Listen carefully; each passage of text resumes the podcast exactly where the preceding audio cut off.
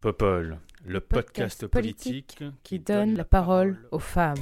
Every time I look down on this timeless town, Whether blue or gray be her skies. whether loud be her cheers or whether soft be her tears, more and more, more and more, do I realize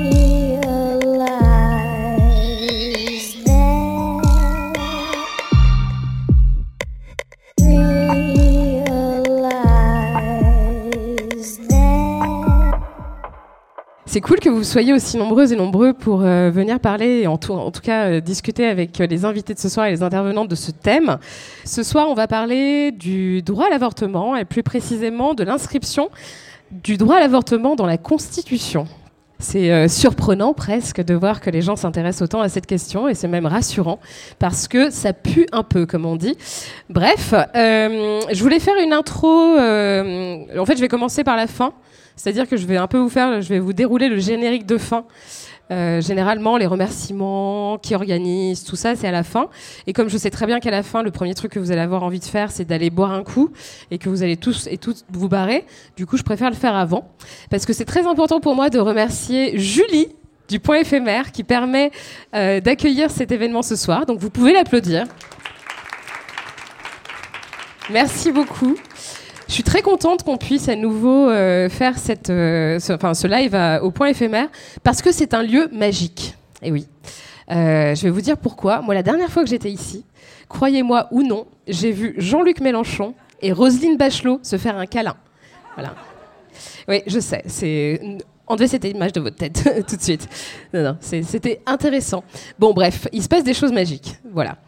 Euh, je voulais surtout euh, remercier aussi les, les agences qui nous aident dans la structuration de Popol. Parce que pour vous faire un peu la petite histoire, Popol était d'abord un podcast. Popol est devenu une newsletter au mois de juillet. Et Popol a désormais l'ambition de devenir un véritable média et de devenir le média politique qui vous propose un regard féministe sur l'actualité politique et autres.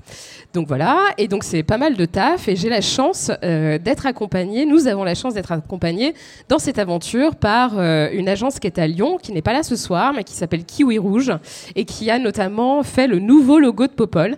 Donc je voulais les remercier, j'en profite, euh, je profite de cet événement pour les remercier. Je voulais aussi remercier l'agence Ganzer. Marine est présente et représente l'agence, qui est en train de développer le site internet de Popol. Donc voilà, merci beaucoup aussi à cette agence. Tout ça en pro bono, je le, précise. Donc euh, c'est assez chouette euh, de pouvoir euh, compter sur leurs merveilleuses compétences. Et je voulais aussi en profiter pour vous présenter les autres visages de Popol, parce que depuis le mois de juillet, j'ai eu la chance d'être d'être rejointe par trois merveilleuses personnes, et je voulais leur proposer de venir sur scène pour qu'elles puissent se présenter. Et on va commencer peut-être par toi, Amandine. Elle vient pas toute seule. Amandine est la mascotte. Alors non, Amandine n'est pas la mascotte de Popol. Amandine est la mascotte de Popol sur scène, s'il vous plaît.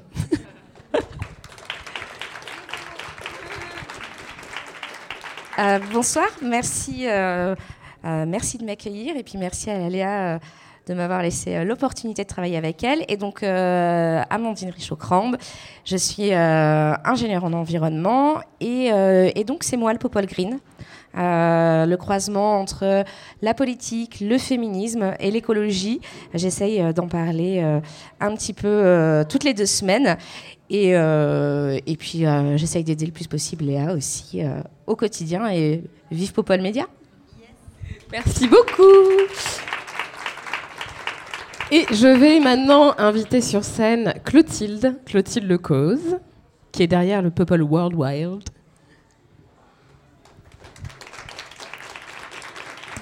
Merci. Merci. J'avais pas du tout prévu de me présenter. Euh, donc euh, Clotilde Lecause. Euh, je suis journaliste de formation. J'ai travaillé très très longtemps à l'étranger.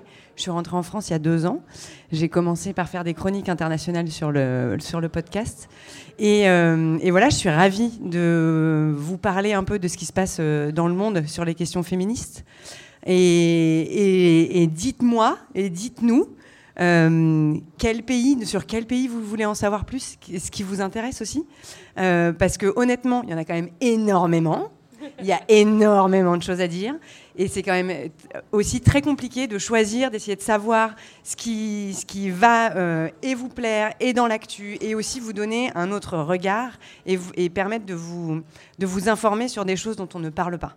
Donc, euh, voilà, donc n'hésitez pas. On est là, et on est là pour du feedback. Merci Clotilde. Et enfin, Camille Dumas. Camille Dumas, euh, que j'ai rencontrée grâce à un message sur Instagram. Tout a commencé comme ça. Camille Dumas, qui est mon éditrice, avec qui on a édité Plus de femmes en politique, et qui est derrière plusieurs rubriques de Popol, mais elle va nous en parler. Euh. Euh, bonsoir à tous. Euh, voilà, donc Camille Dumas, euh, c'est un peu particulier parce qu'effectivement, moi j'ai rencontré Léa euh, à travers un travail éditorial et de toute évidence, voilà, ça a bien marché, on s'est bien entendu et voilà, je suivais aussi Popol, donc je suis ravie de, de l'aider dans cette aventure. Et moi, je m'occupe plus, enfin je, je propose plus spécifiquement euh, le Popol, euh, la rubrique Popol versus patriarcat, qui est une, une rubrique dans laquelle on essaye de réfléchir un peu au, à l'état un peu du combat féministe, euh, les avancées, les reculades, euh, un, peu aussi ce que. Alors ça peut avoir, ça, peut être des choses très pointues euh, ou des choses un peu plus plus vagues, des, perspectives historiques, voilà. Et aussi le Popol Trait. Donc là c'est pareil, voilà. Si vous avez envie de mettre en lumière le travail de, femmes ou de féministes, n'hésitez pas.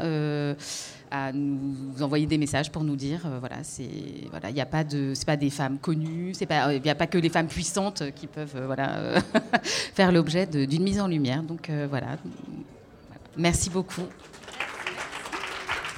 Merci beaucoup. Voilà, donc maintenant vous connaissez la Team Popol au complet. Euh, je vais désormais changer de micro. voilà. Euh, je vais donc proposer aux invités, aux intervenants de ce soir, de nous rejoindre sur scène. Et on va commencer par la grande, l'incroyable philosophe Camille Fouadevaux-Métry. Bonsoir Camille.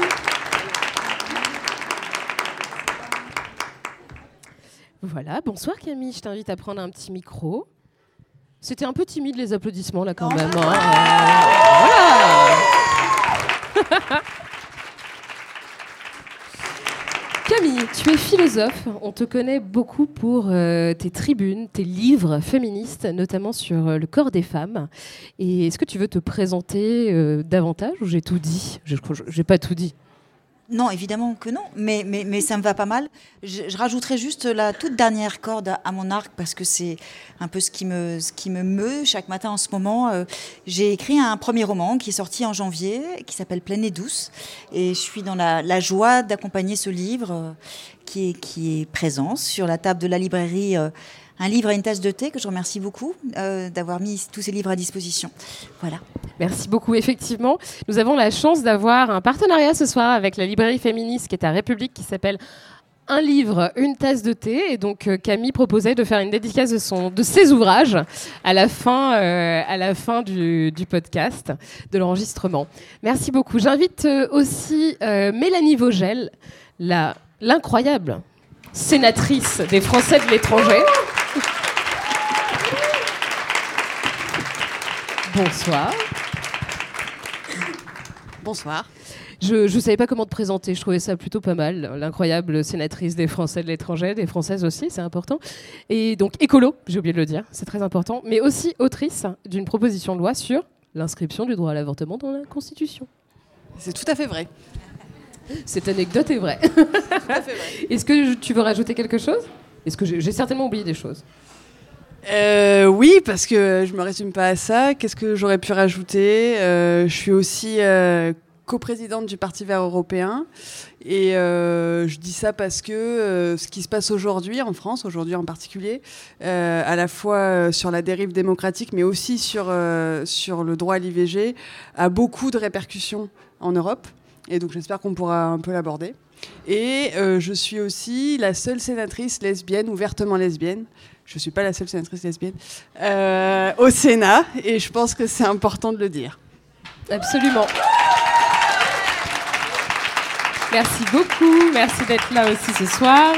Et enfin, notre troisième intervenante, l'incroyable aussi, évidemment, présidente du planning familial France, Sarah Durocher.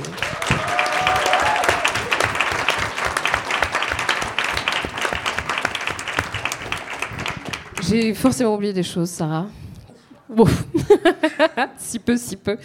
Est-ce que tu veux compléter peut-être cette présentation? Nous dire un petit mot? Euh, Peut-être dire que euh, j'ai travaillé 15 ans au planning. En fait, euh, je suis arrivée à quasiment 16 ans. J'en ai 36. Donc, en fait, j'ai 20 ans de planning derrière moi, mais surtout du terrain et d'avoir accueilli des personnes. Et je crois que c'est important de voir comment le planning se positionne aujourd'hui, qu'on est dans l'accueil des personnes, de faire remonter cette parole et ses besoins. Et donc, euh, voilà, en tout cas, je me nourris euh, aujourd'hui de ce poste. euh, un peu impressionnant, en partant évidemment aussi de, là où je viens. Et je ne suis pas parisienne, c'est important pour moi de le dire. voilà. Je suis orléanaise, il n'y a rien de, fabuleux, mais et c'est pas très loin, mais en tout cas, voilà, en tout cas, c'est une belle expérience. Voilà. Merci de l'invitation en tout cas. Mais avec grand plaisir. Donc merci à vous trois d'être présentes ce soir. Donc comme vous le savez, comme vous l'aurez certainement compris, on va parler ce soir de la question du droit à l'avortement et plus particulièrement de la question du droit à l'avortement dans la Constitution. C'est un peu un serpent de mer depuis quelques mois. Il y a eu des propositions de loi, il y a eu aussi des annonces de la part du gouvernement. Il y a eu euh, une annonce plus particulièrement d'Emmanuel Macron le 8 mars de dire OK, euh, on a décidé, nous, le gouvernement, de reprendre cette proposition de loi, qui était initialement une proposition de loi qui a été euh, déposée et votée à l'Assemblée nationale, adoptée. C'est euh, Mathilde Panot qui avait déposé cette proposition de loi, dont la rédaction était la suivante. J'introduis quand même le propos parce que c'est assez important. La rédaction était... ah oui, voilà, c'est ça. La loi garantit l'effectivité et l'égal accès au droit à l'interruption volontaire de grossesse. Quelques mois plus tard, le texte est arrivé au Sénat et il y a eu évidemment euh, beaucoup de négociations, mais ça j'imagine que Mélanie pourra nous en parler. Et finalement, le Sénat a réécrit le texte et nous avons désormais la version suivante. La loi détermine les conditions dans lesquelles s'exerce la liberté de la femme de mettre fin à sa grossesse. Lorsque le président de la République a décidé de reprendre à son compte ce projet enfin cette proposition de loi donc parlementaire, il a repris ces termes. Il a parlé effectivement du droit, de la liberté des femmes, de la femme en plus. Bon, bref, on ne sait pas laquelle du coup. oui, c'est vrai. On pourrait peut-être lui poser la question, Emmanuel, si tu nous entends. Euh, N'hésite pas à réagir dans le live Instagram de Popol. il a peut-être autre chose à faire ce soir. Euh, on ne sait pas. Bref, il est vrai que cette, euh, formulation pose problème. On on va en discuter. Et il y a eu aussi cette annonce du président de la République de dire, d'accord, le gouvernement décide de reprendre le projet de loi, enfin la, proposition pardon, à son compte, et ça devient du coup un projet de loi puisque c'est le gouvernement qui la porte, ce qui a des conséquences notamment en termes de procédure, puisque désormais le président a le choix lorsque le texte sera voté par l'Assemblée nationale et le Sénat dans les mêmes termes, donc ça aussi va falloir voir comment ça se passe, soit de le soumettre à référendum, soit de le soumettre au vote des parlementaires réunis en congrès. En l'occurrence, euh, lorsqu'il s'agissait d'une proposition de loi, cette possibilité du Congrès n'était pas ouverte il fallait nécessairement que ça passe par un référendum, ce qui posait quand même un problème compte tenu, et on le sait, des moyens dont disposent les anti-choix euh, et les campagnes vraiment très très brutales, euh, voire abominables, on peut le dire, qui peuvent déployer. Le problème, parce que bien sûr, au-delà de la formulation qu'a employée notre président de la République, il a décidé de l'inscrire dans un projet de loi constitutionnel qui sera en fait une réforme des institutions et qui va apporter euh, différents éléments sur, euh, la réforme de notre constitution. Vous avez bien vu que en ce moment, c'est pas trop ça. hein. Euh, je veux dire, Macron et sa majorité. Aujourd'hui, il a dû dégainer un 49-3 pour faire passer un projet de loi à l'Assemblée nationale. Je doute très sincèrement qu'une proposition, qu'un projet de loi constitutionnel puisse passer en réunissant les trois, les, trois cinquièmes, les trois cinquièmes du Parlement, euh, compte tenu bah, de la crispation politique actuelle. Donc voilà, il y avait certains éléments que je voulais quand même euh, vous apporter de sorte à un peu euh, dresser, dresser le, donner un peu les, éléments de contexte de ce projet de loi. Mélanie, je commence par toi, puisque toi, tu es un peu à la manœuvre euh, politique et aussi euh, parlementaire. Euh, comment tu l'as accueilli cette, intervention du président de la République? Alors, peut-être juste revenir un tout petit peu en arrière pour expliquer, pour expliquer la démarche. En effet, donc déjà, moi, il y a eu déjà plusieurs propositions de loi qui avaient été déposées au moment où il y a eu le premier vote au Sénat. Il y avait une proposition de loi qu'avaient déposée les écologistes, les socialistes, les communistes, il y avait à l'Assemblée nationale euh, la République en marche, il y avait la France insoumise, etc.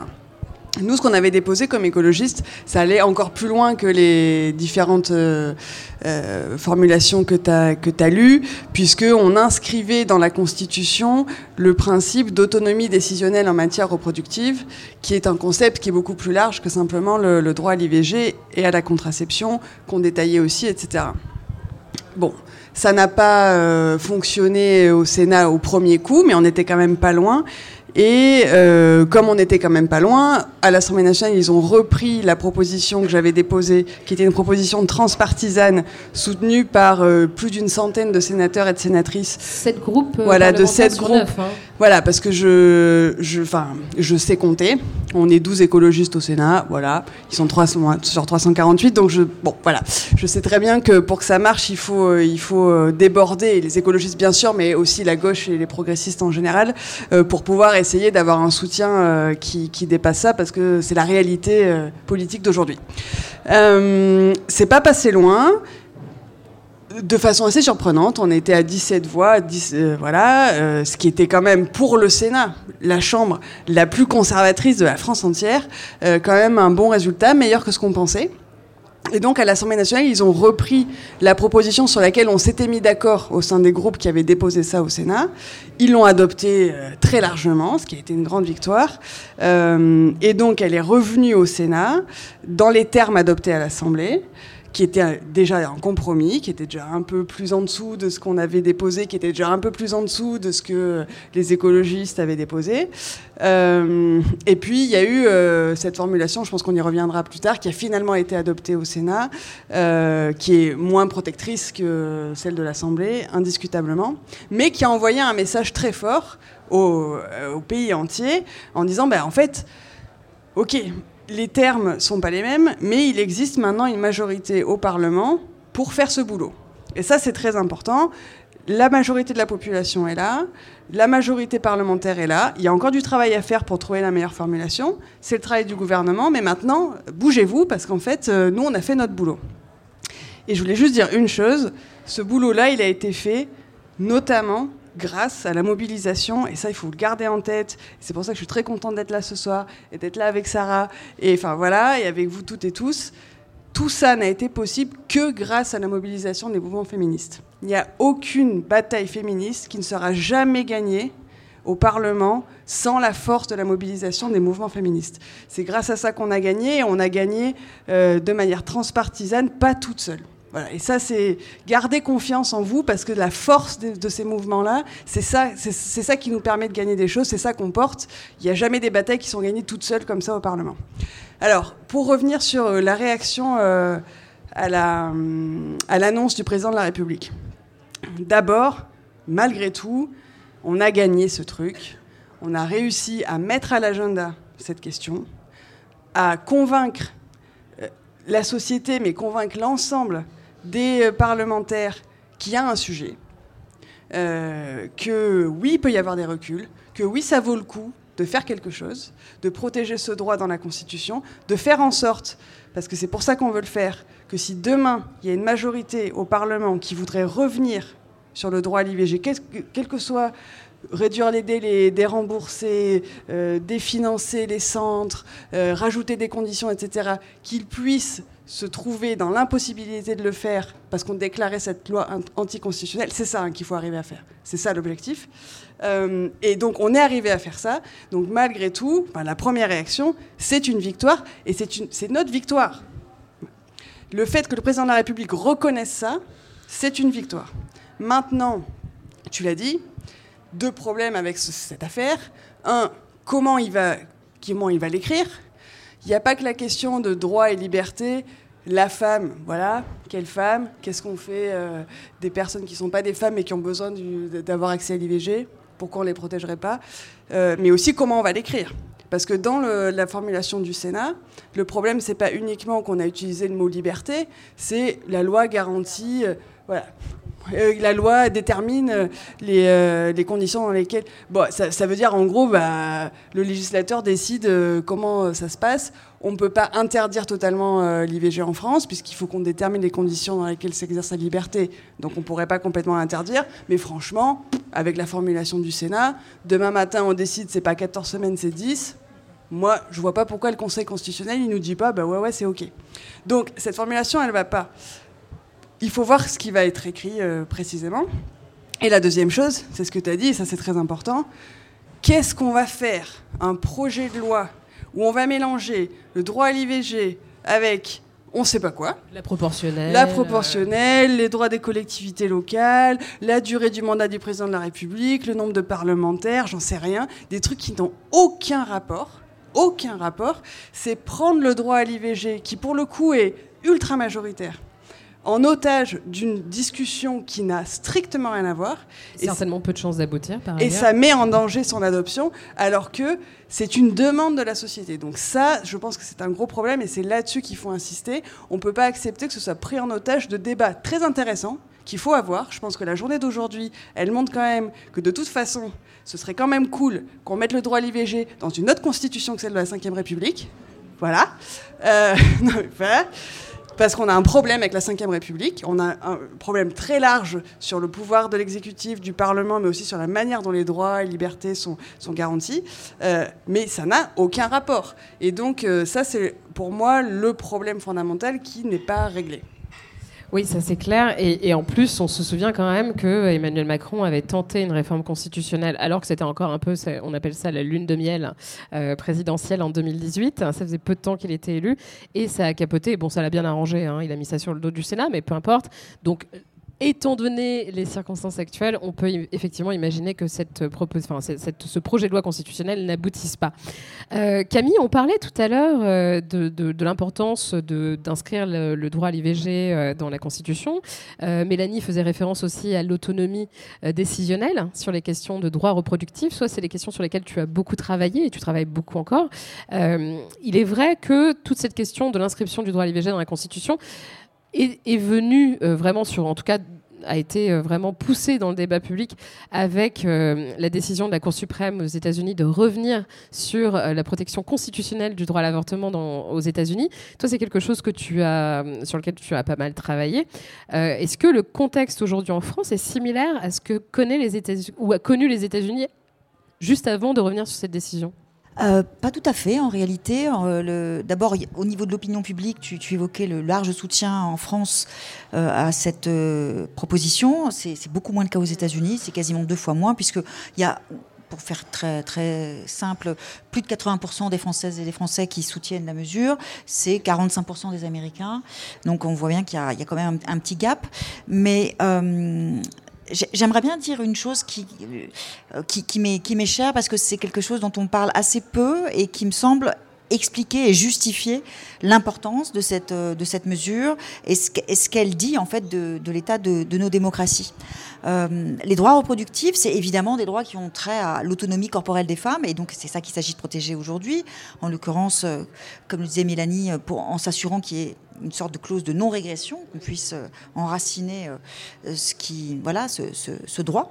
Euh, mais par ailleurs, quand on observe en, en historienne des idées politiques, comme c'est mon cas, ce, que représente dans notre histoire, au-delà du féminisme, hein, ce que représentent les, les- droits reproductifs, c'est-à-dire le, droit à la contraception, 1967, euh, rendu applicable quelques quatre ans plus tard, et puis le droit à l'avortement, euh, eh bien, il s'agit bien évidemment de permettre aux femmes de prendre le contrôle de leur corps procréateur et donc d'opérer un immense virage que je qualifie moi d'anthropologique, c'est-à-dire qu'à l'échelle de l'histoire de l'humanité, tout d'un coup, les femmes sont en capacité non seulement de, choisir le moment de leur grossesse, mais même de choisir de ne pas avoir d'enfant du tout, ce qui leur permet de s'extirper de, de cette condition dans laquelle elles étaient enfermées depuis les origines du patriarcat, c'est-à-dire depuis à peu près euh, l'origine du monde, j'exagère un peu, mais enfin au moins l'Antiquité grecque, euh, à savoir qu'elles étaient définies par leur fonction sexuelle et procréatrice. Et à partir du moment où elles sont, elles, en capacité euh, de, de- maîtriser cette fonction procréatrice, eh bien, elles échappent, elles, elles- elles- elles s'échappent de, cette, de ce carcan euh, patriarcal. Alors évidemment, sur le plan des principes, bon. mais ça c'est évidemment un premier point énorme. Et le second, c'est que, et c'est le point dont on parle moins souvent parce qu'il faut aller creuser un petit peu euh, avec des, petites lunettes de, de, de, de philosophe politique, c'est que ce n'est qu'à partir de ce moment-là, les années 70, que les femmes deviennent des sujets démocratiques de plein droit. C'est-à-dire que c'est l'entrée des femmes dans la modernité démocratique, elle date de cette conquête des droits reproductifs, parce que comment concevoir que les femmes puissent être aussi libres et égales que les hommes quand elles subissaient des grossesses non voulues et à répétition, et quand elles, risquaient de mourir aussi en subissant des avortements dans, dans des conditions euh, euh, terribles qui étaient, qui étaient les conditions euh, clandestines. Ce n'est qu'à partir du moment où donc elles choisissent le moment de leur grossesse ou voire même de ne pas avoir d'enfant, qu'elles investissent bien sûr le monde social et professionnel, mais qu'elles peuvent enfin, il était temps, revendiquer ces droits fondamentaux que sont la liberté et l'égalité, que les hommes s'étaient jusque-là quasiment réservé l'exclusivité. Et donc ça nous permet de comprendre euh, ce qui s'est passé aux États-Unis en juin dernier, enfin, de- de- d'observer que c'est pas simplement une régression sur la question de l'autonomie corporelle des femmes, mais c'est véritablement une atteinte au statut euh, d'individu de plein droit qui est celui des femmes aux États-Unis. Alors, il y a des conséquences euh, ravageuses, dramatiques pour euh, quasiment la moitié des Américaines aujourd'hui, puisque désormais, dans la moitié des États, l'avortement est soit rendu extrêmement difficile, soit quasiment interdit. Mais, mais ça rend aussi, globalement, au-delà de celles qui sont empêchées, pour toutes les Américaines, ça renvoie ce message que finalement, elles sont à nouveau ramenées à cette fonction procréatrice qui a été l'argument séculaire de l'assignation des femmes euh, au foyer, de, de, leur, de, la, de la façon dont on les a tenues à distance aussi de, de la sphère politique, etc. Donc c'est véritablement, du point de vue de, l'histoire de nos démocraties, un espace de, séisme. Et c'est ce qui justifie que la France doive absolument euh, se saisir de cette question. C'est pas simplement pour notre propre, euh, nos- voilà, nous ici en France, mais c'est que aux yeux du monde, d'une certaine façon, enfin, je suis un peu grandiloquente, mais je pense qu'il y a de ça. hein, aux yeux du monde, être le premier pays à inscrire et à garantir, et non pas simplement euh, disposer que la loi, c'est quoi la formule, détermine les conditions. Non, garantir, garantir le droit. En fait, c'est pas tellement une question de droit-liberté, c'était le verbe, quoi, garantir le droit. On serait le premier pays au monde à le faire. Et on serait aussi, on retrouverait peut-être un petit peu aussi de notre position de, démocratie euh, fondatrice euh, des droits de l'homme, etc. Parce qu'en fait, euh, il faut le dire comme ça, c'est-à-dire le droit à l'avortement, les droits reproductifs sont des droits fondamentaux. Sans ces droits, les femmes sont exclues en fait de, la démocratie elle-même et elles deviennent en quelque sorte des, sous-citoyennes, c'est-à-dire qu'elles elles sont ramenées euh, à, leur corps, c'est-à-dire à une définition de leur existence tout entière qui, devient, euh, euh, redevient un assujettissement aux fonctions corporelles. Et ça, du point de vue de, ce que c'est que vivre dans une démocratie, c'est terrible. Oui, en effet. Et tu disais un tournant anthropologique. C'est vrai que je pense que le terme est assez, bien, choisi. Sarah, euh, Mélanie et, Camille ont, insisté sur l'importance, bien sûr, d'inscrire ce droit dans, la Constitution. Le planning familial en a fait un combat euh, de tous les jours pendant euh, des semaines et, puis, enfin, pendant des semaines, je veux dire de- depuis l'actualité récente, mais bien sûr depuis des décennies certainement. Quel est en fait concrètement, quelles seraient en fait les répercussions concrètes et l'impact concret au quotidien? Tu parlais de, l'importance de revenir sur, de parler du terrain et de la véritable, enfin de la, réalité du terrain et de l'accessibilité à ce droit euh, et de l'effectivité. Qu'est-ce que ça changerait concrètement dans l'accès au quotidien euh, au droit à l'avortement? Alors, je pense que euh, faut être consciente et conscient que si un jour quelqu'un arrive au pouvoir et veut remettre en cause l'avortement, c'est pas de le rentrer dans la Constitution qui le protégerait totalement. Ce qu'on veut, c'est le rendre beaucoup plus compliqué. Enfin, non, mais c'est important de le dire parce que, euh, en fait, euh, il y aura toujours des batailles sur l'avortement, il y en aura toujours. Nous, aujourd'hui, ce qu'on voit depuis des années, quand on dit, bah, finalement, en fait, les personnes qui vont voter contre, par exemple, vont dire, mais attendez, l'avortement en France, en fait, on a une loi, ça avance, c'est pas si compliqué, l'avortement n'est pas menacé. En fait, nous, ce qu'on voit au quotidien, c'est des difficultés d'accès. Que ça soit sur les questions de méthode, que ça soit sur les questions de parcours, selon là où vous habitez en France, vous aurez plus ou moins des difficultés d'accéder à l'avortement. Parce qu'il y a des services de proximité qui ferment, parce que, et tu l'as dit, il y a des anti-choix. Ça veut dire que je pense qu'il ne faut pas sous-estimer le fait qu'aujourd'hui, ces mouvements anti-choix qui sont aux États-Unis, qui sont en Italie, qui sont en Pologne, qui sont en Hongrie, ils sont aussi en France. Et donc nous, on a des témoignages, par exemple, de femmes. Bah, vous le savez bien, on n'a pas trop d'éducation à la sexualité, quand même, en termes d'information. Et eux ont beaucoup d'argent, investissent énormément. Et ils ont bien vu ça. Donc en fait, il y a des personnes qui se retrouvent face à leur ordinateur ou réseaux sociaux et qui vont dire bah, comment je fais si je veux avorter? Et en fait, vous pouvez tomber sur le site du planning ou du gouvernement pour qui, pour le coup, il peut y avoir une vraie information. Mais nous, on a des témoignages de femmes aussi euh, qui sont euh, découragées, qui ont euh, eu des informations. on se dirait, mais c'est pas possible d'entendre ça aujourd'hui. Mais si, pourtant, c'est vrai. Et ils ont des moyens très importants. Juste un petit exemple. Il y a un chat qui va sortir, puisque le planning porte le numéro national pour donner une vraie information.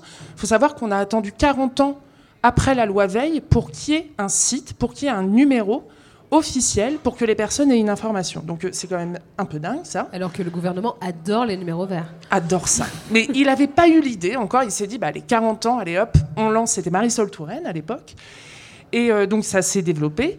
Et en juillet, en fait, on a eu euh, la chance, je ne sais pas trop si c'est une chance, d'accueillir la ministre, la première ministre au planning, parce que là, ça dit, il se passait quelque chose aux États-Unis, il fallait réagir, il était temps, tout d'un coup. Et donc il y a eu l'annonce d'un lancement d'un chat. Deux mois après, lancement d'un chat par les anti-choix. Nous, ça faisait deux ans qu'on essayait de se faire financer ce projet par l'État. On n'y a pas arrivé, c'est grâce à la Fondation des femmes qu'on a pu euh, lancer ce projet-là. Mais en fait, il a fallu attendre ça. Donc en fait, il y a vraiment cette question de la menace, euh, que ça soit sur le système de santé, qui est en grosse difficulté. Et aujourd'hui, il faut savoir qu'une des choses qu'on va sacrifier en premier, c'est l'IVG. Ça rapporte pas d'argent. On n'arrive pas à trouver des médecins et des professionnels. Euh, Il y a vraiment cette difficulté quand même. euh, vous allez en formation médicale ou quoi, c'est pas quelque chose qui est valorisé comme acte, malheureusement. Les femmes parlent très peu de leur avortement. Nous, on a l'expérience, par exemple, de journalistes qui nous disent bon, on aimerait bien avoir des témoignages sur le parcours ou des femmes qui partent à l'étranger, parce que oui, il y a encore des femmes qui partent à l'étranger pour avorter. Et bien finalement, elles ne veulent pas, elles ne veulent pas prendre la parole. Cosette avait fait euh, tout un oui, j'ai avorté euh, pendant la PPL, le IVG sur l'allongement des délais. Et en fait, même les personnes, on avait eu du mal à trouver des personnes pour prendre la parole sur ce sujet-là. Donc ça montre bien quand même que ça soit sur l'information, que ça soit sur l'accès, euh, voilà, il y a une menace sur l'avortement. Il faut pas oublier non plus qu'il y a plus de 80 parlementaires à l'Assemblée nationale. Enfin, on va pas, on n'y croit pas. hein. Enfin, je veux dire, on n'est pas dupes. Ils sont pas pour le droit à l'avortement. Ils ont été dans Tu une. peux rajouter quelques LR aussi, je pense. euh. Oui, quelques R. En, tout cas, la Il droite doit y avoir une bonne centaine. euh. Enfin, je pense vraiment qu'il y a quelque chose et il y a un discours ambiant qui fait qu'aujourd'hui, oui, le droit à l'avortement et le droit des femmes et des personnes LGBTQIA+, en général, sont menacés. On est dans une ambiance très particulière et, par exemple, le planning en un mois s'est fait attaquer trois fois à Bordeaux et à Strasbourg et à chaque fois c'était l'avortement. Donc il y a quand même quelque chose sur le fait d'inscrire et que fait l'État dise bah, aujourd'hui à l'avortement on n'y touche pas. En fait c'est quelque chose où si un jour il y a quelqu'un qui veut y toucher, bah, il va falloir bien galérer et euh, ça sera très compliqué. Et moi, je, rajoute aussi que, euh, euh, en effet, je suis d'accord. Ça veut dire qu'aujourd'hui, euh, toutes les solidarités, toutes les associations et toutes les féministes, elles attendent quelque part aussi ça. Ça veut dire qu'elles nous regardent en fait là. Elles sont en train de se dire, oh là là, il y a, quelque chose qui se passe sur la constitutionnalisation. Il y a le président de la République, et, même si c'est pas grâce à lui, loin de là, parce que c'est des batailles, c'est du travail euh, de la part des militantes, c'est aussi vachement de doutes, c'est vachement aussi un peu d'impuissance parfois, c'est de se dire, bah, alors là, on dépend vachement en fait euh, de, voilà, de Philippe Bas. Enfin, je ne sais pas si vous imaginez, on était presque à dire, euh, ah, Lyon, il a, c'était compliqué de, voir, et on a travaillé avec les parlementaires où on s'est appelé, on s'est dit, mais qu'est-ce qu'on fait? Bah, écoutez, il faut que ça passe symboliquement, parce que ça serait la première fois que le Sénat voterait. Il a toujours voté contre l'avortement. Il a jamais voté pour. Et là, en fait, c'était historique, c'était unique. C'est pour ça que pour la suite, on a un peu peur quand même. Il va falloir continuer ce travail de pédagogie. Et puis nous, en attendant le planning, eh ben, on, un peu, euh, on est un peu moins sur des revendications parce que sur l'avortement, comme je vous le disais, il y a des menaces, il y a des revendications, il y a encore plein de choses à changer dans la loi. Et on compte sur les parlementaires, évidemment, pour le faire changer. La Constitution, c'est un enjeu. Je pense que c'est quelque chose de très important. Mais au-delà de ça, euh, il y a encore beaucoup de travail sur l'avortement, comme la clause de conscience, le parcours simplifié, l'allongement des délais, parce que c'est pas suffisant, l'allongement des délais. Nous, on aimerait minimum 22, mais on est même sur le fait qu'il n'y ait plus de délai sur l'avortement. Et donc, on est vraiment sur quelque chose autour de, euh, de. Il va falloir que ça avance, parce que pour nous, le droit à l'avortement doit toujours progresser, doit jamais stagner.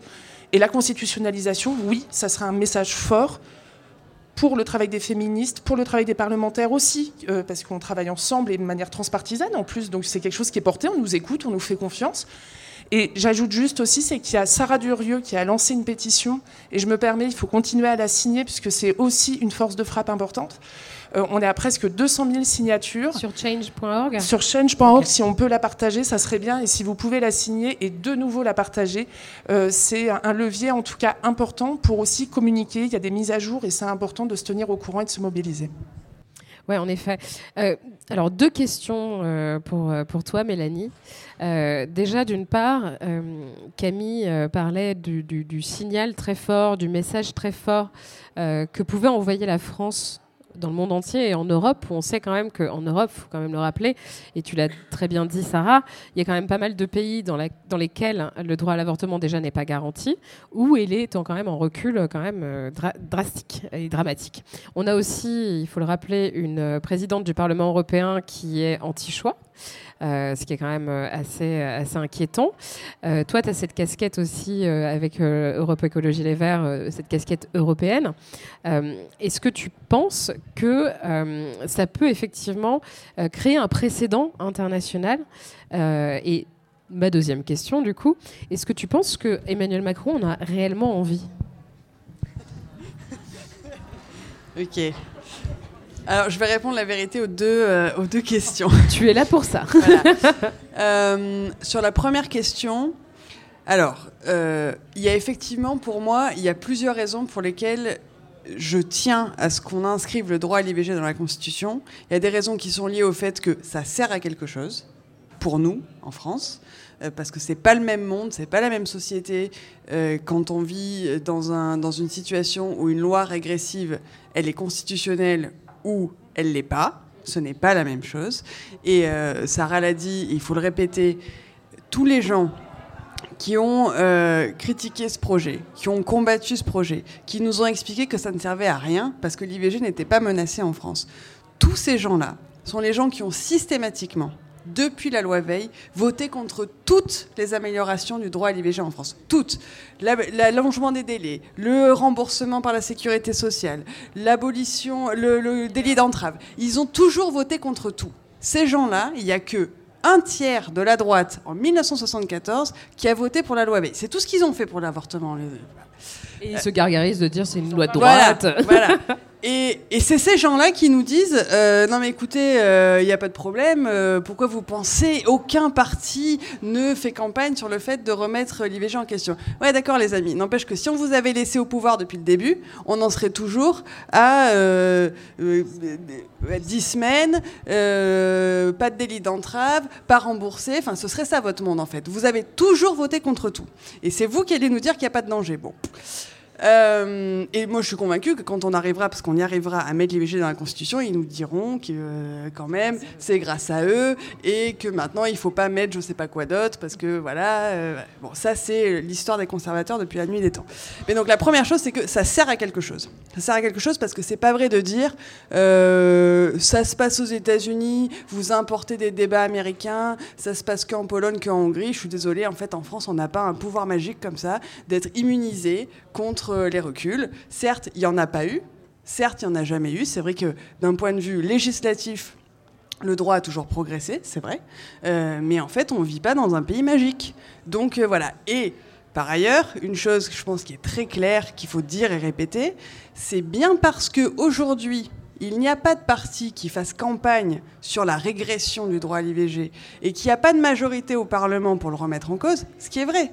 C'est bien pour ça qu'il faut le faire maintenant. Parce qu'en fait, le jour où il y aura une majorité potentielle pour remettre en cause le droit à l'IVG, ah ben là, le mettre dans la Constitution, les amis, ce sera trop tard. Parce que le but, et Sarah le disait très bien, c'est que changer la Constitution, c'est plus compliqué que changer la loi. Voilà, c'est tout. En fait, c'est bête et simple. C'est la raison pour laquelle on veut le mettre dans la Constitution. Bon, euh, le moment où tu as une majorité compliquée pour euh, changer la loi, peut-être, la majorité pour le mettre dans la Constitution, c'est fini. Donc on protège un droit avant qu'il soit menacé. C'est la base, euh, voilà.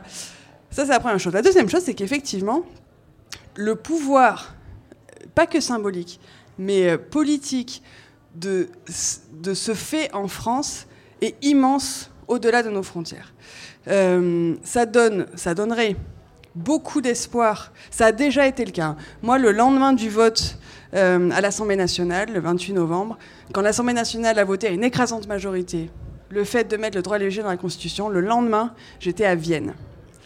Et à Vienne, dans le métro, il y avait des affiches. La France introduit le droit à l'IVG dans la Constitution.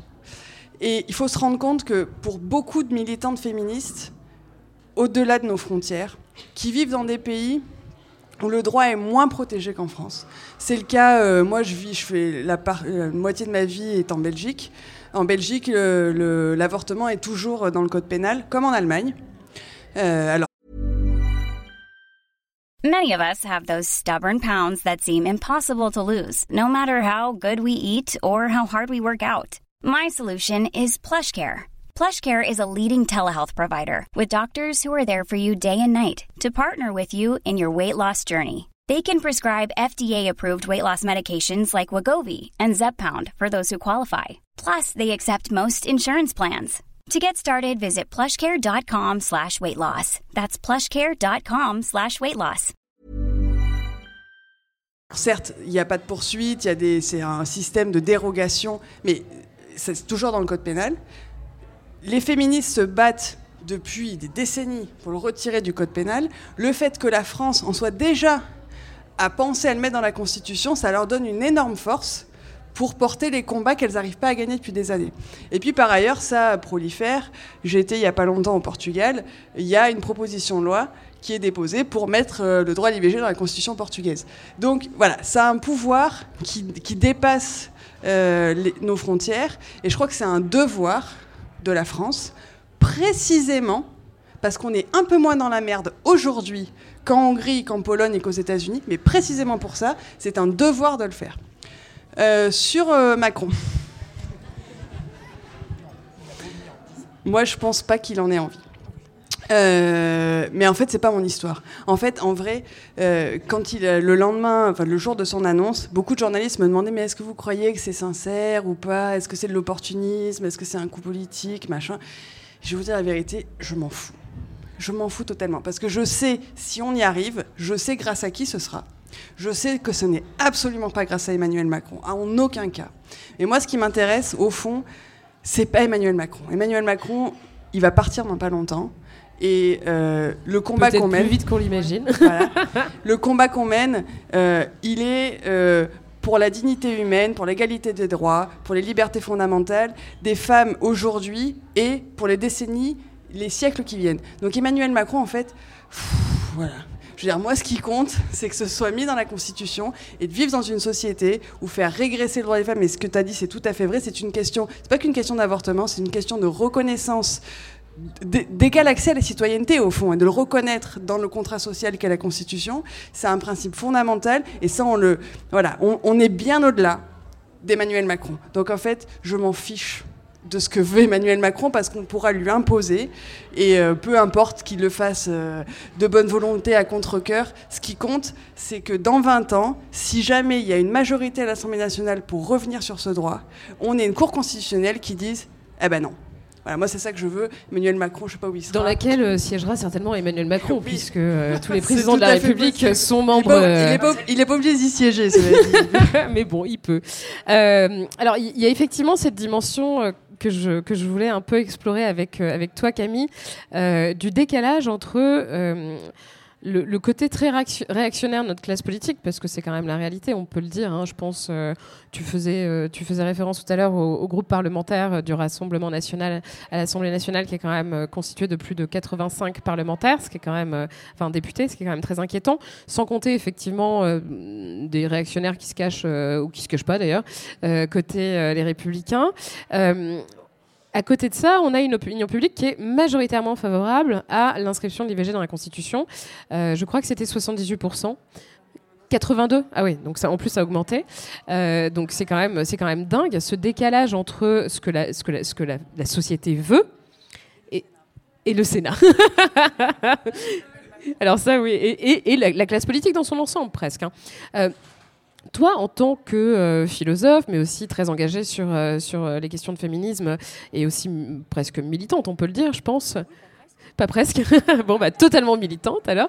Est-ce que tu penses que l'opinion publique peut vraiment avoir un impact très fort, au-delà, bien sûr, des associations féministes? Comment avec, tu, tu faisais référence à la pétition sur change.org, etc. Je veux dire, qu'est-ce qu'on peut faire pour vraiment coincer le gouvernement et répondre à cette urgence à laquelle euh, Mélanie faisait référence. Parce qu'effectivement, on a une urgence d'inscrire ce droit dans la Constitution. On l'a compris ce soir. Mais comment fait-on, nous, à notre niveau, pour faire vraiment pression, d'après toi? Oui, alors là, c'est encore une autre casquette que je peux que je peux mettre sur ma tête, c'est celle de prof de sciences politiques. Et effectivement, on, peut espérer que l'opinion publique exerce une, une influence ou une pression. Euh, en même temps, on a suffisamment d'exemples qui nous montrent que finalement, ce que pense ou exprime la rue ou l'opinion euh, produit assez peu Ne d'effets. serait-ce que pour ce qu'on a vu aujourd'hui. Oui, et je, et je dis ça et en même temps, je suis en train de penser à mon plus grand choc euh, politique et militant euh, féministe. euh, Des... Bon, ça remonte un petit peu en arrière, mais il se trouve que lorsque le gouvernement Hollande a voulu instaurer un, dispositif d'une simplicité qui était quasiment du bon sens, en l'occurrence euh, ce petit projet des ABCD de l'égalité pour euh, fournir aux enseignants, euh, disons, des outils pédagogiques très simples euh, pour les, accompagner dans, dans la façon dont ils peuvent euh, déconstruire les stéréotypes de genre à l'école. Il a suffi d'une mobilisation émanant par ailleurs d'un endroit de la société qui était tout sauf un réservoir électoral pour les socialistes, à savoir donc ce qui est la manif pour tous, qui est née à ce moment-là, eh bien, il y a eu une reculade dont je ne m'explique pas encore les, les- raisons. Enfin, c'était vraiment quelque chose. Donc, en fait, tout ça pour nuancer un petit peu mon propos, c'est-à-dire que j'ai le sentiment que les, la pression de la rue et de l'opinion peut s'exercer euh, parfois et puis parfois non. Euh, et ce qui me fait revenir à la centralité et à l'importance des combats des militantes féministes.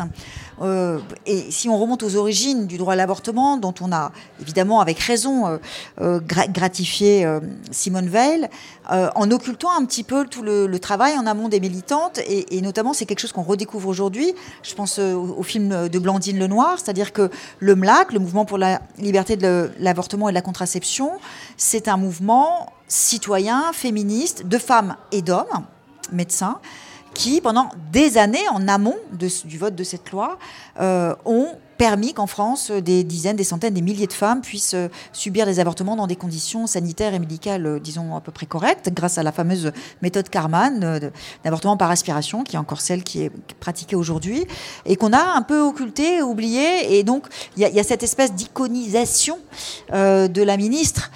Bon, voilà, je ne veux pas lui retirer ce bénéfice, mais, si elle l'a fait, c'est notamment parce que sur euh, le terrain, dans la société, il y avait ces mobilisations.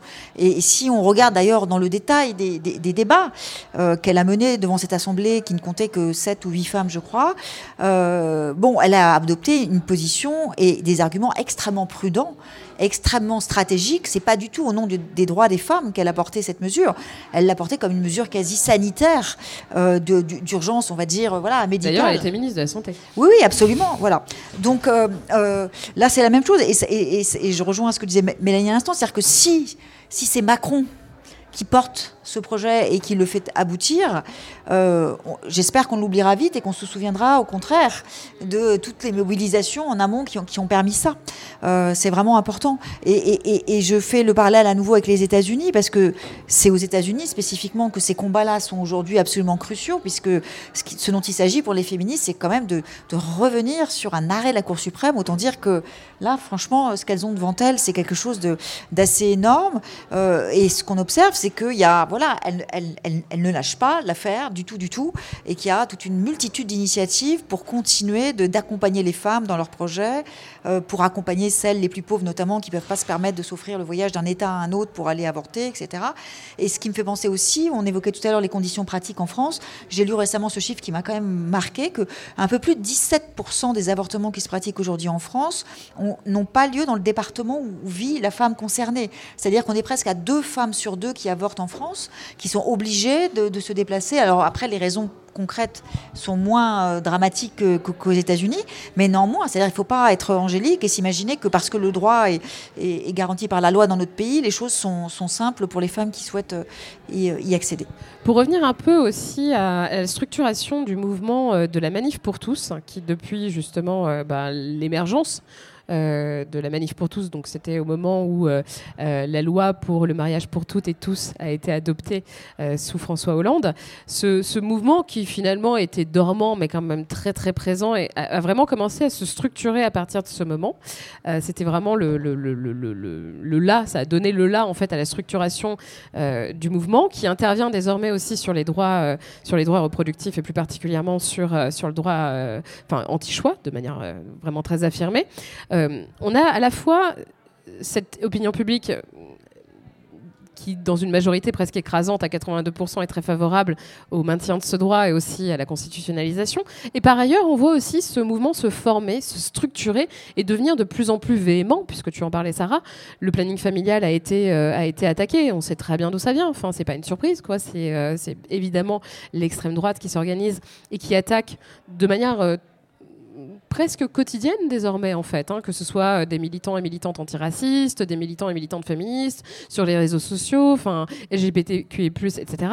On est vraiment dans, un, dans un- une réaction qui est excessivement violente. Vous, vous en faites les frais au quotidien.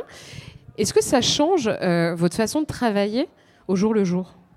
En fait, ça nous met plutôt en alerte. C'est vrai que le planning euh, a toujours Déjà, été pardon, attaqué. Est-ce que c'est quelque chose que vous avez connu auparavant ou est-ce que c'est Alors, euh, nouveau? Le planning familial a toujours été attaqué. Euh, souvent, on pense qu'on a un service public, mais on est une association euh, militante qui fait des actions, bien entendu. Mais euh, on a toujours été attaqué. Ça veut dire on a toujours reçu des petits fœtus, des autocollants. Moi, nous, ce qui nous dérange, en fait, que nous, on ait une parole politique qu'on porte et que ça dérange une partie de la société, faut, c'est- pas beaucoup de gens en fait, hein, mais ils sont très puissants par contre. Et c'est surtout sur la question de la désinformation. Juste pour exemple, à Strasbourg, c'est une écriture qui a eu devant le 8 mars, dans la rue, devant l'entrée euh, du planning familial de Strasbourg. Qu'il y ait ça, qui nous passe ce message-là, c'est une chose. Mais par contre, les femmes et les personnes qui viennent au planning et qui vont dire Moi, j'ai envie d'avorter, je ne sais pas trop comment faire. Imaginez juste, vous voyez ça par terre. Un message de désinformation, un message de doute, puisqu'on n'est pas quand même dans une société qui va favoriser l'avortement, entre guillemets, ou le message de l'avortement, comme on disait tout à l'heure. Donc, bien évidemment qu'on est en vigilance. Je- j'ai envie de vous dire, euh, là, on a fait un contentieux sur l'éducation à la sexualité. On a porté plainte contre l'État avec SOS Homophobie et SIDAction pour dire la loi de 2001, elle n'est pas respectée depuis 20 ans. Il faut réagir, il faut agir. Ils nous ont attaqués et là, tous les jours, ils nous tweetent en nous attaquant sur l'éducation à la sexualité, que euh, on va changer les filles et les garçons en garçons, les filles en garçons, qu'on va apprendre n'importe quoi, que, euh, enfin, voilà. De toute façon, on est dans leur viseur. Mais ça, on le sait, mais on n'est pas les seuls. Les euh, parlementaires engagés qui ont une parole forte, les militantes et militantes, les auteurs, euh, philosophes euh, aussi qui ont une parole engagée, c'est quelque chose auquel il ne faut pas qu'on s'habitue, par contre, auquel il faut aller regarder. Et nous, c'est vrai que l'attente aujourd'hui qu'on a, c'est qu'on est un peu dans le viseur, mais nous, ce qu'on aimerait, c'est aussi aller voir ce qui se passe au niveau des anti-choix. C'est quoi les liens aujourd'hui avec les politiques? On le sait, mais nous, ce qu'on aimerait, c'est qu'il y ait une parole forte aussi, par exemple, de M. Darmanin qui n'a pas répondu à nos, à nos sollicitations, en disant bah, en trois semaines, trois fois, le planning familial s'est fait attaquer de manière assez violente. Qu'est-ce que vous faites? Qu'est-ce que vous avez fait par rapport à ça? Et ça, on n'a pas de réponse aujourd'hui. Et c'est pas que nous. Euh, c'est aujourd'hui, par exemple, SOS Méditerranée qui est attaqué. En tout cas, c'est des cibles qui sont bien particulières. Euh, et ça, pour nous, euh, c'est une attention, j'ai envie de dire, collective sur le fait que, euh, bah, à partir du moment où on parle d'un sujet, d'une société qui serait, bah, qui serait vachement mieux quand même et vachement plus progressiste, finalement, on peut être dans le viseur. Et on parlait, et il y, a- y a Lucie d'Equipop qui est là, qui a sorti avec la Fondation Jean Jaurès le backlash des féministes. On le connaît, ça, c'est quelque chose qu'on voit arriver. Si à partir du moment où on a une parole forte, convaincue, politique, bah, on sait aussi que derrière, on risque d'être attaqué. Mais c'est pas seulement le planning, ça peut être toi, Léa, euh, sûrement même. Euh, ça peut être. Et du coup, c'est vraiment de l'intimidation auquel il ne faut pas qu'on cède et qu'il faut qu'on s'organise aussi, à savoir aujourd'hui quels sont nos alliés, de bien identifier aussi nos ennemis, parce qu'aujourd'hui, sans être dans un truc, on est largement plus hein, euh, à, être, euh, à être favorable à une société vraiment plus juste et plus égalitaire et plus progressiste. Mais mine de rien, ces personnes-là ont du pouvoir et je pense qu'il ne faut vraiment pas les sous-estimer. Et je pense qu'à un moment donné, il faut les cibler, les attaquer, les dénoncer. Mais pour ça, il faut s'organiser. je, veux bien rebondir parce que ces attaques, elles, ont lieu aussi sur le terrain des idées. Euh, et et j'ai été euh, très, très, très en colère récemment de voir euh, Gallimard faire paraître dans sa petite collection Tract, qui jusque-là était voilà une petite proposition plutôt, plutôt, plutôt sympathique de, prise de position politique euh, sur des tas de sujets. Un- le, dernier petit opuscule euh, signé Eugénie Bastier et intitulé Sauver la différence des sexes. Et ce que j'ai appris en allant, parce que donc je l'ai lu, il fallait que je le lise, donc je l'ai acheté. Donc, mais en revanche, j'en ai, j'en ai fait une petite synthèse dans l'IB, donc épargnez-vous. Faut pas le faire vous-même. hein, voilà. euh, à ne pas reproduire chez soi tout seul.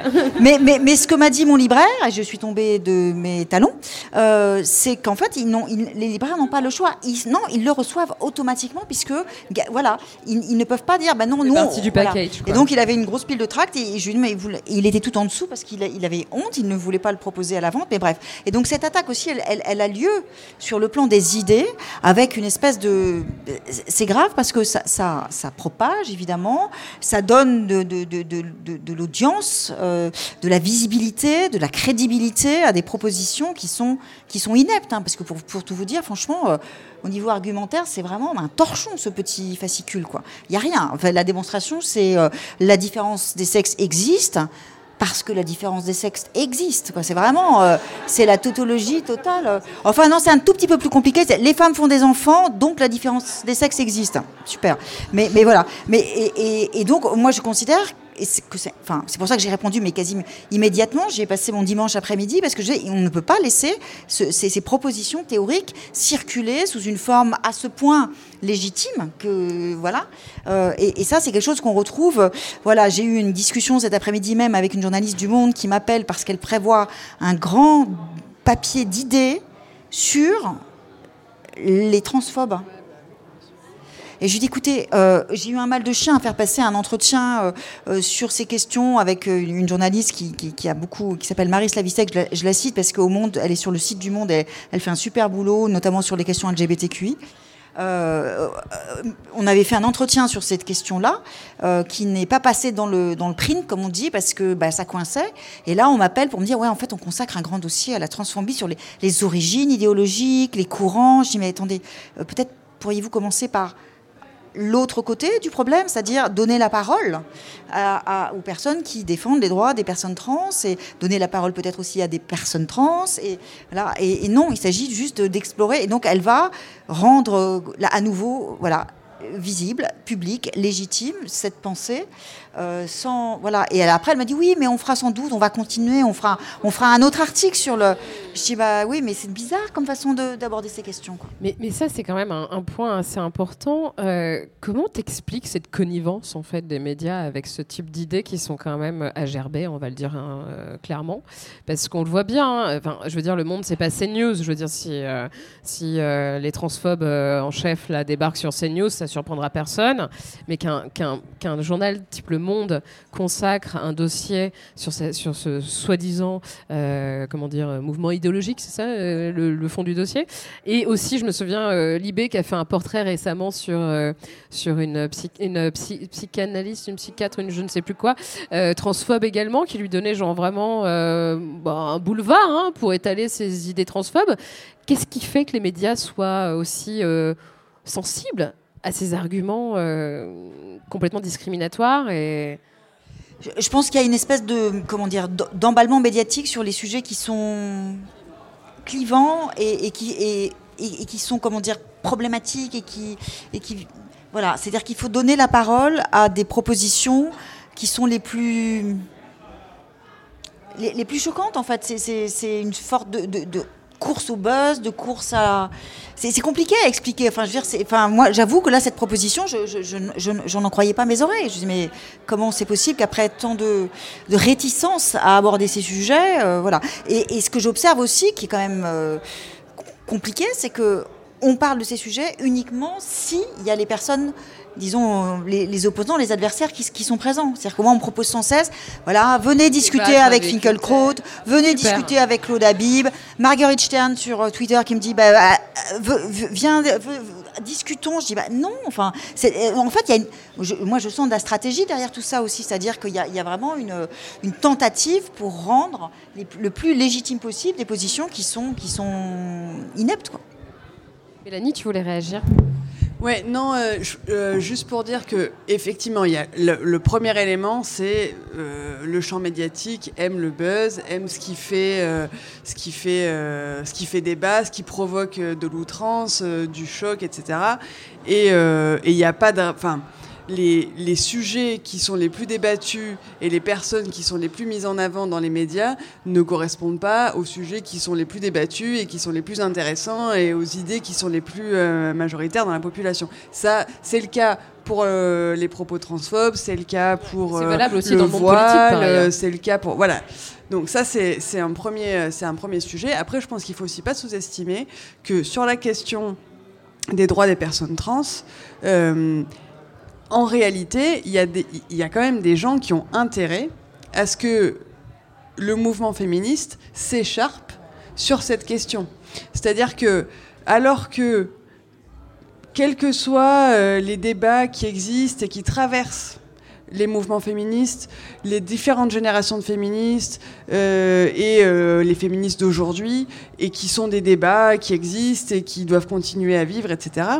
Euh, quels que soient ces débats-là, qu'ils soient légitimes ou pas, machin, euh, il se trouve que tout ce qui, tout ce qui permet de faire, d'instrumentaliser les désaccords des féministes entre elles et des mouvements féministes entre eux, c'est tout bénéf pour le patriarcat. Je veux dire, tant qu'on est occupé à euh, se prendre le chou sur euh, la question de Doria Muto et de Marguerite Stern, ben, on a quand même un peu moins d'énergie à se battre contre, malgré tout, euh, les ennemis communs des personnes trans, euh, des femmes trans et des femmes cis, etc., euh, qui sont euh, la domination machiste. Et donc, il y a, et c'est la même chose pour, pour le voile, c'est la même chose pour tous les sujets qui permettent de faire se fracturer les progressistes, les féministes, parce que pendant qu'on est très occupé à avoir des débats qui n'ont aucun intérêt entre nous, on est moins occupé à se battre euh, pour nos droits et contre les personnes contre lesquelles on devrait se battre. Et je pense que la question, euh, enfin le, la, le, le- montée en, comment dire, en épingle, merci, euh, sur, sur, sur la question des personnes trans, elle participe de ça. Elle participe de focaliser sur des choses qui vont nous prendre énormément de temps. On prend énormément de temps, voilà. Et pendant ce temps, ben, on n'est pas en train de lutter.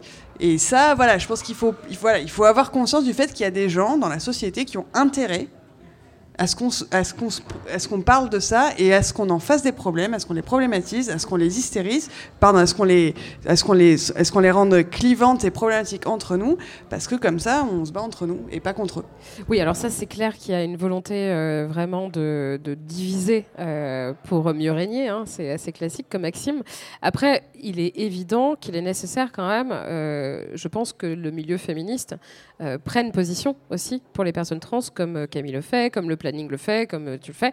Donc voilà, je pense qu'il ne faut pas non plus... euh, sans s'écharper évidemment, mais il faut quand même, je pense, euh, poser les termes, enfin dire euh, les choses. Ça me semble assez important. D'où l'importance aussi de rédiger cette, euh, cet article dans la Constitution qui soit inclusif euh, des personnes trans aussi, parce que là, si on met le, la femme, comme l'a suggéré notre président de la République, ça pousse quand même un, un Au véritable singulier, en au plus. singulier. En Donc, il y en plus. a une. Il y en a une et on ne sait pas qui, qui c'est. est l'heureuse On ne sait pas qui c'est. on ne sait pas qui c'est. Mais c'est quand même quelque chose d'assez important, je pense qu'effectivement. Pour revenir un peu aussi, bah, tu veux réagir, Ouais, pardon. Je voulais juste. euh, non, non. Je pense que. euh, je pense que c'est aussi le temps, enfin, des, des temps et des espaces de débat. Enfin, je trouve vraiment que euh, dans le milieu féministe, c'est quelque chose qui manque. Euh, par exemple, moi, je me fais souvent la réflexion. On a des, on a des financements publics. On est souvent autour de la table. On va euh, rencontrer les financeurs, les ministères. euh, moi, je me disais avec une autre féministe, je me disais, mais on serait tellement plus forte à organiser, à préparer ces réunions. On serait vra- vraiment vachement plus puissante, en fait. Et, euh, et c'est vrai qu'on est aussi sur quelque chose de très binaire sur les sujets. Ça veut dire que bah, ce que tu disais de mettre Marguerite Stern face au planning, nous, quand on nous demande un débat Marine Le Pen, euh, le- planning, bah non, en fait, on refuse de débattre, c'est juste pas possible. Et. euh, Parce qu'en fait, il n'y a pas de débat. mais en fait, il n'y a pas de débat. Mais Ouais. sauf que par exemple, euh, par exemple, on peut prendre la question de la prostitution, où on est proxénète. Donc moi, euh, nous le planning, on dit bah le planning est proxénète. Bon, alors c'est quand même hyper Première grave. nouvelle. Non mais enfin et euh, où on est abolitionniste. Enfin, je pense qu'à chaque fois, c'est des choses euh, très tranchées. En même temps, tu as raison, il faut dénoncer des propos, euh, des statures, des, des positions euh, qui ont vraiment un impact d'abord sur les personnes. Ça veut dire que quand par exemple le planning se fait attaquer sur des prises de position, c'est une chose, mais nous, on a un collectif, on a des adhérents, on, a des, on est des militantes, on sait qu'on a du soutien, mais les personnes concernées, elles s'en prennent plein la gueule. Et sur l'avortement, sur le fait que le planning s'en prenne plein la figure en disant non, mais euh, vous êtes des assassins et assassines, euh, enfin bon, tout le langage qu'il peut y avoir. Mais pensez juste aux personnes qui. Enfin, c'est une femme sur trois, quand même, dans sa vie, qui potentiellement est concernée sur le fait de faire un avortement. Mais qu'est-ce, quel message elle reçoit aussi dans la figure? Et, et c'est important de le dire, du coup. Ça veut dire que ces messages-là, que ça soit sur du débat d'idées, c'est une chose. Qu'on puisse débattre, c'est important. Mais ces propos-là ont un impact réel sur les personnes qui les écoutent, qui les regardent. Regardez CNews toute la journée, je peux vous assurer que je pense que. Enfin. Enfin, voilà. Pareil, à ne pas reproduire tout seul chez soi. voilà, non mais, ouais, non mais, non non mais c'est, c'est et en Sous même temps, et en même temps, ça veut dire qu'il y a, et, et c'est pour ça nous par exemple le planning, on, on est euh, sur des questions d'éducation populaire et je crois que c'est notre rôle d'association aussi de faire ça et on fait de la pédagogie aussi auprès des parlementaires, bien évidemment, sur sur euh, sur expliquer parce qu'en fait ça va pas, Bah, ça va pas de j'imagine que. euh, Mais non, mais imaginez, vous regardez CNews tous les jours, bah, à un moment donné, bon, c'est dur, mais je, je me dis simplement, mais quelle image on reçoit et en fait, à quel moment, dans quel espace on va re-questionner ça? Nous, en intervention scolaire, on a des personnes, évidemment, euh, qui ont des propos qui sont sexistes, qui sont homophobes, qui sont transphobes. Mais à un moment donné, bah, ok, mais pourquoi tu dis ça? Où est-ce que tu as entendu ça? Est-ce que les autres sont d'accord? En fait, c'est aussi la question de comment on fait du débat, comment est-ce qu'on on, développe l'esprit critique aussi, on développe l'esprit critique des personnes.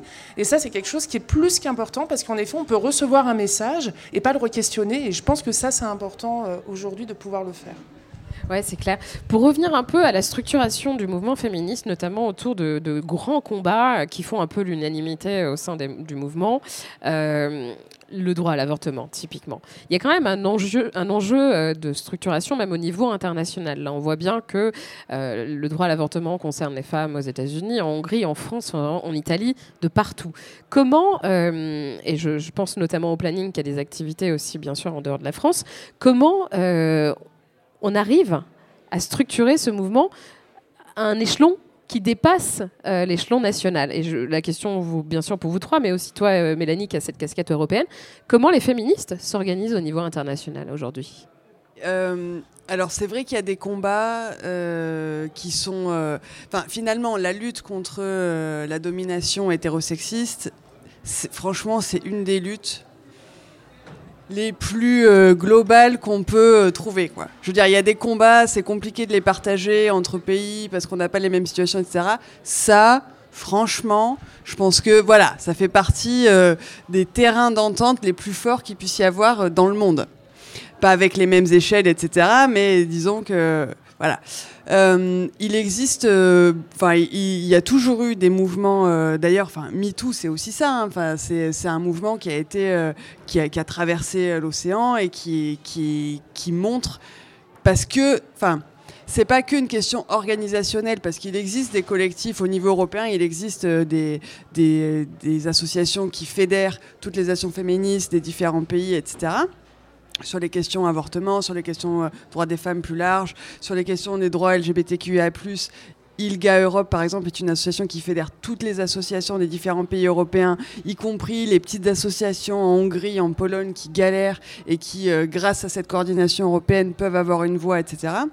Mais je crois que ce qui fait la, capacité de, propagation de la force de ces mouvements, c'est à la fois il existe d'un point de vue organique des espaces de coordination, mais c'est que, euh, euh, comment dire, il y a un côté universel à la force de, de, de la colère et du combat, parce que, euh, ben, Et fédérateur, fait. voilà, oui, parce que, parce que malheureusement. euh, bah, y a, voilà, on n'a pas un pays dans le monde où euh, on va nous dire euh, ah non nous euh, non je vois Non, tout se passe bien. voilà, vraiment votre truc, on, je sais pas ce que c'est. Non, voilà, c'est universel, euh, avec des expressions différentes, mais c'est universel, et du coup, la solidarité, c'est quand même aussi une des choses qui, qui, qui définit euh, les mouvements féministes et ce qui en, ce qui en fait leur force, c'est la solidarité. C'est le fait que, euh, enfin, c'est la sororité, le fait qu'on se, qu'on se bat pour les droits les unes des autres, et donc par définition, ça, ça dépasse les frontières. Sarah, toi, tu. Parce que vous avez une. Si, si je dis pas de bêtises, vous avez un pôle plaidoyer international. euh, Oui, en fait, on, on a un, un peu le plaidoyer où, en effet, on, on va euh, pousser la, diplomatie féministe de la France. On va euh, pousser aussi au gouvernement français de prendre des positions, des positions de, solidarité euh, par rapport à des pays, par rapport à la Pologne, par exemple, aujourd'hui, d'avoir une parole très claire. On voit, par exemple, que la Belgique avait donné euh, des sous, en fait, pour les Polonaises pour pouvoir avorter, enfin, d'avoir des actes comme ça assez forts. Après, Mélanie a raison, la solidarité, elle arrive assez régulièrement. Nous, on rencontre de manière très régulière des mouvements féministes où on peut échanger, on peut aussi rapporter une situation de ce qui peut se passer et avoir une mobilisation assez forte. Après, on a des événements qui sont euh, onusien, des rencontres. On était euh, euh, à quelqu'une et des associations dans la délégation française à la CSW aussi, où il peut y avoir des liens qui se forment. Et c'était drôle parce que sur la constitutionnalisation, pour faire une petit, un petit retour, euh, Tu fais bien, parce que c'est vrai qu'on s'est non, non, c'est pas du tout. C'est qu'à un moment donné, on s'est dit, étant donné qu'Emmanuel Macron veut devenir le roi du monde, enfin, il y a quand même Oui, quelque vrai, il y a chose une ambition oui, autour de ça. ouais. Que c'est un mec cis, blanc, qui a besoin d'être valorisé un petit peu dans sa, dans sa personne. Oui, je crois qu'il est mal compris. C'est ça Voilà, qui est le message. voilà. hein, euh. On se disait, mais en fait, si il s'en fout du mouvement féministe, s'il s'en fout des 200 000 personnes, s'il s'en fout que 80% des personnes euh, sont d'accord, peut-être que si on faisait venir des militantes du monde entier pour lui dire Emmanuel Macron, faites quelque chose, t'es génial. Euh, ça serait génial. C'est un exemple. Enfin, je vais peut-être un peu loin là quand même, mais c'était peut-être pour éviter qu'on le fasse. Mais on y a pensé en fait de savoir un peu comment il pouvait y avoir aussi ce genre de solidarité. On était à la CSW quand il y a eu l'annonce. Je pense qu'il a fait exprès de le faire quand j'étais pas là. Enfin, vraiment, il y a quelque chose euh, autour de ça. Et je rappelle juste que sur euh, l'annonce de l'hommage de Gisèle Halimi, beaucoup d'associations ont boycotté, euh, dont la première, la- la- la- l'association Choisir, qui a décidé de boycotter, et l'ensemble du mouvement féministe a dit non à cette instrumentalisation-là parce que c'était ça. En fait, on est allé voir d'autres militantes du monde qui nous ont dit mais maintenant il faut aller jusqu'au bout quoi. Et on, leur a dit mais oui, faut vraiment lui dire qu'il faut aller jusqu'au bout. Et on n'enlève pas ce côté et de solidarité aussi qui est assez naturel en fait. Et quand il se passe des choses en Pologne, en Ukraine ou quand en Espagne par exemple le droit à l'avortement a été attaqué, euh, il y a eu des grosses mobilisations parisiennes. Et par exemple au planning, euh, dans nos accueils sur l'avortement, les femmes elles nous en parlaient, elles disaient non mais c'est pas possible, il- on va adhérer au planning, on va vous aider. Donc mine de rien, ça atteint quelque chose même avec des personnes qui sont pas forcément engagées, mais c'est une information où en effet on, on se rend compte que assez naturellement il y a une solidarité qui se met en place et c'est ce qui va se passer pour l'Italie dans quelques mois. Enfin, je veux dire, faut pas être dupe. Déjà, les Italiennes viennent en France pour avorter parce que et les femmes qui ont de l'argent quand même, il faut quand même se le dire, c'est qu'à chaque fois que des personnes, pour se déplacer d'un département à un département, il faut avoir des sous. Quand vous avez trois entretiens, qu'il faut faire 70 km, il bah, faut pouvoir le faire, il faut pouvoir avoir le moyen de le faire. Et imaginez quand il faut aller en Hollande, et pour les Italiennes, imaginez le fait de devoir aller en France. C'est tout à fait sur les mêmes choses, et avec un droit qui va se restreindre, avec une parole anti-avortement. Et ça, bah, ça sera peut-être, et je vous invite à le faire, nos prochaines mobilisations, et, parce qu'on va en avoir besoin, et vont en avoir besoin surtout. Camille, tu veux réagir sur cette internationalisation du mouvement féministe et ce qu'on peut en attendre, ou en tout cas espérer? Euh, je, préfère euh, revenir à cette idée de, l'absence ou en tout cas du manque de débat entre féministes. Euh, moi, il y a quelque chose qui me frappe beaucoup, c'est la question de l'incompréhension et des fossés entre générations de féministes. J'observe et, et dans mon roman, il y, a le, personnage euh, d'une femme qui a euh, presque 80 ans. Elle s'appelle Colette. Elle a été militante euh, dans les années 70 et elle vit dans un petit village du Berry avec une communauté de, femmes avec qui elle, vieillit, comme des Baba Yaga. Je ne sais pas si vous connaissez cette, cette logique, enfin, cette, cette, idée, cette communauté de vieilles femmes que je trouve très, très belle. Et puis de temps en temps, elle accueille des jeunes féministes euh, qui sont celles de la génération d'aujourd'hui, ces féministes qui mènent la bataille de l'intime sur tous ces sujets euh, corporels. Euh, et elle les regarde avec, avec joie, parce qu'elle se dit, et je pense que les femmes de cette génération-là aujourd'hui doivent se le dire aussi, elles ont quand même vécu deux fois dans leur vie un moment d'effervescence et de combat assez inouï. Et donc, il y, a une joie à, faire ce constat. Et puis, elles ont aussi une forme d'amertume, d'aigreur, même parfois. Enfin, bon, voilà. Euh, c'est quelque chose qui s'observe assez régulièrement parce que je ne sais pas ce qui. Enfin, si, on a, j'ai une petite idée. Je me dis que sans doute que pour ces femmes, tous les combats qu'elles ont menés il y a 50 ans, qui se sont si vite refermés, hein, parce que ça c'est un truc euh, qu'on oublie, et puis surtout que votre génération euh, ne, ressent pas parce qu'elle ne l'a pas vécu, mais entre les années 70 et puis ce qui se passe depuis le début des années 2010 en France, il y a quand même eu quasiment quatre décennies de grands déserts féministes. Moi je me souviens très bien que quand je suis entrée en féminisme, c'est-à-dire au début des années 2000, aucune femme ne se disait féministe. non. pas du tout. Et, c'était parce que bah, on, nous étions euh, occupés à investir le monde et il fallait qu'on devienne des hommes comme les autres. Et donc dans ce projet, il n'y avait plus de place, il n'y avait pas de place pour ce que pouvaient vivre les femmes, notamment dans la dimension sexuée de leur corporité. C'est un peu pour ça que j'ai travaillé sur, sur tous ces sujets. Euh, et, ce que je trouve euh, un peu dommageable, et je, ça fait écho à ce que disait Mélanie, parce que c'est vrai qu'il y a 400 sujets comme ça, qui sont des gros sujets qui fâchent et qui sont les, les, cibles privilégiées de ceux qui ont en effet tout à fait euh, intérêt à ce que le mouvement soit divisé, voire déchiré, eh bien, on gagnerait beaucoup à essayer d'organiser des moments de, discussion entre féministes, mais au-delà, entre générations de féministes, que les plus jeunes acceptent de faire ce, petit retour, enfin de tourner la tête euh, un peu derrière elles pour regarder en fait l'histoire du féminisme. Parce que moi, je trouve que c'est hyper important de, voilà, de rappeler euh, toutes ces étapes, de, repérer comment déjà euh, dans les années 70, des combats qui sont très contemporains, par exemple autour de la, sexualité, du plaisir des femmes, c'était des choses qui étaient hyper investies. Il y a un grand texte d'Anne Kutt qui s'appelle Le mythe de l'orgasme vaginal, qui déjà dans 70 posait la centralité du, clitoris dans, le plaisir des femmes. Donc il y, a en fait un c'est une grande chaîne qui ne s'est jamais rompue vraiment, qui a été recouverte, peut-être un peu enfouie parfois, mais voilà que moi j'aimerais bien parfois voir euh, ce voilà qu'on la frotte un peu, qu'elle se remette à briller un petit peu et que, et que, les, que les liens, en fait, c'est quelque chose qu'on doit opposer justement à ces tentatives de, division et et de et, d'opposition. Euh, et j'observe qu'il y a, il n'y a pas de lieu, il n'y a pas d'initiative, il y a, il y a énormément de choses qui se font, mais de façon très comment dire, euh, assez circonscrite finalement et souvent assez aussi euh, euh, uniforme du point de vue générationnel. Peut-être que le planning c'est un endroit parce que là pour le coup vous avez des. Non mais bon, mais voilà, le planning est une, une organisation qui, qui, qui, existe depuis. Et d'ailleurs, enfin, je. Quand, quand, dans, quand, dans, mes livres, je, livre cette analyse de la façon dont, à un moment donné de l'histoire du féminisme, le corps des femmes a un peu disparu des préoccupations, et j'ajoute toujours que voilà, euh, entre parenthèses ou pas entre parenthèses, que en revanche, sur le terrain, il y a des associations qui n'ont jamais cessé, des années 70 jusqu'à aujourd'hui, et spécifiquement le planning familial, de tenir ces, combats, etc. Mais je pense que être au planning dans les années 1990-2000, ça ne devait pas être euh, facile. Bah, non. non, mais je pense que, enfin, je pense que c'est vrai qu'on on a, un mouvement euh, qui, euh, qui, euh, où c'est assez intergénérationnel. C'est assez récent aussi euh, le fait de voir aussi, par exemple, des jeunes féministes arriver au sein même du planning. sur la vision aussi que les gens ont en fait du planning, qu'un côté un peu plus institutionnel. On avait fait un sondage il y a quelques années où il y avait la plupart des gens qui pensaient qu'on était une institution, qu'on n'était pas en fait une association.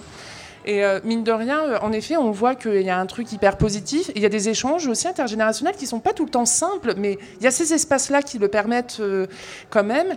Et on a aussi des, alors, le mouvement féministe, il arrive quand même à se mobiliser sur la question des violences, par exemple, sex- sexistes et sexuelles, sur la question de l'avortement. Et en effet, on a encore des espaces comme ça qui existent qui peuvent être un tout petit peu fatigants des fois, parce que bah, évidemment, comme euh, tu disais, il y a quelque chose autour de mais nous, on y avait déjà pensé en fait, on l'avait dans les mains, euh, ça fait des années qu'on le dit euh, sur la loi cadre sur les violences par exemple, on, on nous rappelle la date, on nous dit mais oui, mais pourquoi les jeunes féministes ne partent pas de ce qu'on a déjà fait? Il y a quelque chose autour de la transmission, en tout cas, euh, qui, Qui est, manque euh, profondément, qui manque. Enfin ouais, je pense qu'il manque et en même temps et en même temps de, vouloir s'émanciper dans un mouvement, en fait, de vouloir recréer quelque chose. C'est ça le militantisme aussi, c'est, de vouloir changer les choses, évidemment. Et, euh, donc, du coup, en tout cas, au planning, il y a quand même encore cette, euh, cette culture. On se disait avec quelqu'un qu'un jour, on aimerait bien refaire un Black, par exemple. Euh, parce que en regardant le film, en effet, bah, ça nous refait penser aussi, par exemple, que le geste, le geste de faire l'avortement, un jour, quand les personnes du MLAC ne seront plus là, on saura plus le faire. Et il y a quelque chose aussi, euh, mais tu en parles beaucoup mieux que moi, mais sur la question de l'autonomie du corps, ça veut dire euh, qu'on puisse se débrouiller, notre autonomie à nous aussi, de pouvoir se débrouiller, même si on est bien d'accord que la loi a permis de sauver des milliers de femmes, et, et évidemment, euh, c'est c'est quelque chose qui est demandé dans le monde entier, mais je crois qu'il y a quelque chose autour de la transmission qui manque un peu aujourd'hui et qui serait bien nécessaire pour se rappeler aussi des époques, pour avancer aussi, mais euh, peut-être inclure un peu plus, euh, évidemment, euh, évidemment bah, ces histoires-là qui sont peu visibles, en fait, ou grâce à des historiennes qui arrivent à les visibiliser, mais qui sont encore invisibles. Merci beaucoup. C'était une belle conclusion, je pense.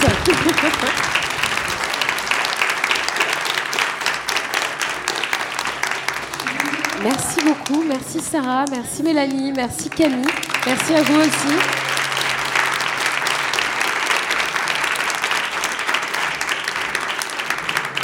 Je profite de la fin de cet enregistrement pour euh, vous dire que vous pouvez soutenir nos actions désormais euh, en scannant le petit QR code ou en faisant un don, si vous voulez, avec euh, de, l'argent, du vrai. Et aussi, nous avons encore le, plaisir d'avoir Camille avec nous qui reste pour signer son livre, ses livres, puisqu'il y a plusieurs de ses livres qui sont à la vente ce soir. Et moi aussi, si vous le voulez, on peut vous faire une petite séance de dédicace. Voilà, donc n'hésitez pas à venir nous voir et puis aller boire un petit coup. euh, voilà. Et merci encore. À bientôt.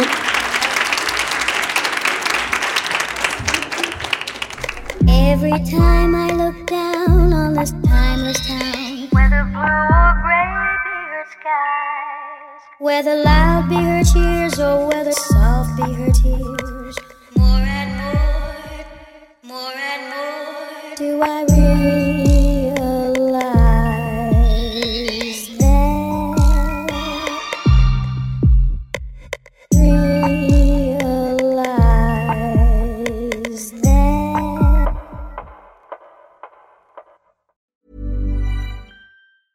Planning for your next trip? Elevate your travel style with Quince. Quince has all the jet setting essentials you'll want for your next getaway, like European linen, premium luggage options, buttery soft Italian leather bags, and so much more. And is all priced at 50 to 80% less than similar brands.